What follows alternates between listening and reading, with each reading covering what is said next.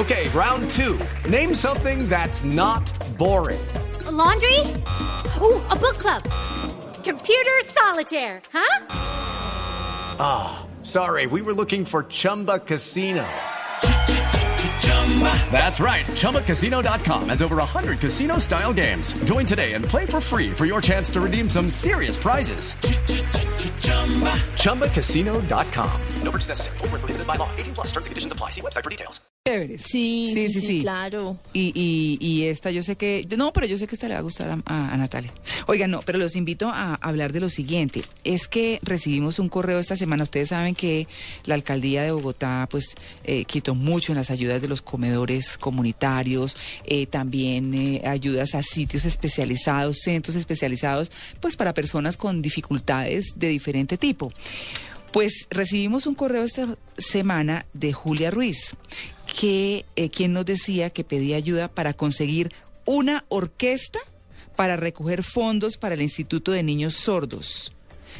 Y está haciéndolo porque ese es uno de los centros que está afectado con esta situación. Son niños sordos, ya no tienen, está entre ellos poniendo plata, haciendo lo que pueden para, para subsistir. Julia, muy buenos días. Buenos días. Gracias por comunicarnos. Claro, ¿ustedes desde cuándo están en dificultades, Julia? Desde el comienzo de este año, el, 10 el 28 de diciembre, se nos informa que ya no tenemos contratación nuevamente con la Secretaría de Educación. Por más que nosotros hemos puesto tutelas, arrogamos y suplicamos pues, que se entendiera la situación de nuestros chicos. El tener hipoacusia o ser sordos implica un trabajo mancomunado tanto de docentes como de padres de familia, sin dejar de lado el ente de salud. Claro, ¿de, cuán- Eh. de, de qué centro estamos hablando, Julia? El Eh, Instituto Nuestra Señora de la Sabiduría para Niños Sordos, ¿Que queda dónde, Julia? que queda en la 22 con décima, estamos ubicados. ¿Y cuántos niños? Teníamos 350 niños el año pasado. Nuestro instituto está capacitado para recibir 600 niños.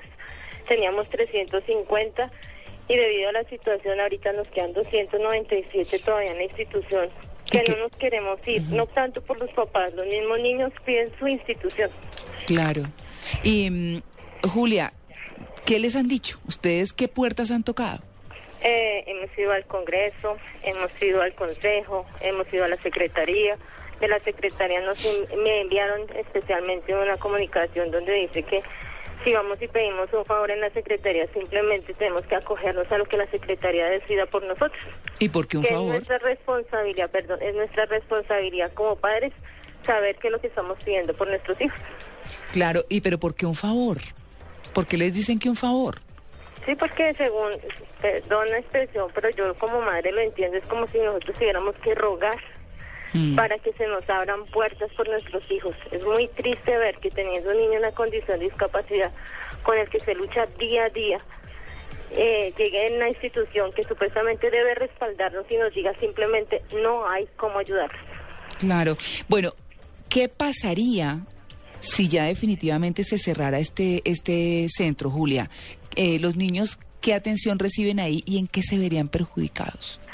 A ver, nuestra institución está capacitada desde hace 89 años. Es la institución del sordo aquí en Colombia, donde se les ha dado la opción de que ellos tengan una calidad de vida diferente a la que se brinda en los colegios distritales. Los maestros están destinados a atender nuestros hijos, no solamente por la educación que ellos reciben, sino por todo lo que se manifiesta en el ente humano para nuestros niños. No se les discrimina como se hace en un colegio distrital, donde a nuestros hijos se les llama sordos o simplemente al incluirlos en un distrital, hablemos 50 niños, 40 niños, donde a los sordos se les pone en un espacio y si ellos levantan la mano están retrasando el proceso porque ellos no entienden lo que está haciendo un traductor en señas. Claro. Un traductor en señas no es docente nunca, es una persona que traduce simplemente lo que dice el docente. Julia, mm, ¿qué, eh, digamos, cómo se han mantenido estos días? Eh, para, ¿Cómo han sacado adelante la institución? ¿Haciendo qué? A ver, nuestra, las hermanas muy amablemente nos han colaborado pagando los docentes. Mm, Eso correspondía más o menos a, a 315 millones a la fecha, más o menos en pensión, Claro. por nuestros 297 niños. Eh, ellos nos pagan la pensión, nos han subsidiado en eso. La ruta sí tenemos que pagarla nosotros. Son 150 mil que nos daban como subsidio o ruta el año pasado. Este año no nos da- han dado absolutamente nada, incluyendo los refrigerios los quitaron. O sea, si nosotros papás tenemos que mirar de dónde conseguimos lo de la ruta, de dónde sacamos lo de los subsidios de alimentación de refrigerio los chicos. Y eso ha obligado que muchos papitos le digan a los niños muchas veces por la falta de trabajo, porque estamos hablando de estratos uno o dos más o menos, Mm. Claro. donde los papás les dicen, bueno, tengo esto, Mm. te doy lo del refrigerio, te doy lo del transporte, ¿qué quieres tú? Los chicos grandes, porque quieren ir al colegio, simplemente dicen, dame lo que tienes y salen a la calle y ponen la mano. Ha obligado al distrito que nuestros hijos sean médicos. No digo que todos, Mm. pero sí hay buena parte. Y los que no, entonces simplemente no llegan a estudiar. Y tenemos niños que llegan, se pasan semanas en su casa sin ir a estudiar. Mm, No, la situación está muy complicada realmente. Estamos hablando de cuántos niños. 297 niños. 297 niños. Y eran 350, ¿no? No.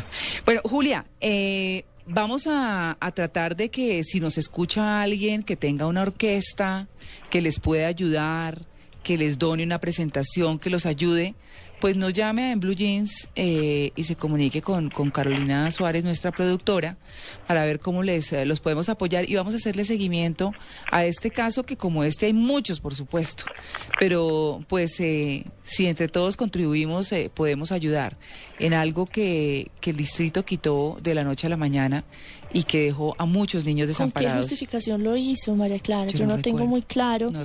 ¿Qué argumentos les dieron a ustedes? No, que el distrito simplemente tiene que acabar con los convenios a nivel Bogotá, porque es una, eh, para eso están los colegios distritales, los megacolegios que existen ahorita aquí en Bogotá. Claro, pero, Pero es que eso no, no es solamente con tener ladrillo sobre ladrillo y tener muchos salones. sí, eso va mucho más allá. calidad de persona. Claro. Pues Julia, vamos a seguir hablando entonces. Le agradecemos mucho su atención con el Blue Jeans de Blue Radio y continuamos conversando, ¿le parece? Listo, sí señora. Bueno, a ver cómo les ayudamos a estos niños. 7 y 59.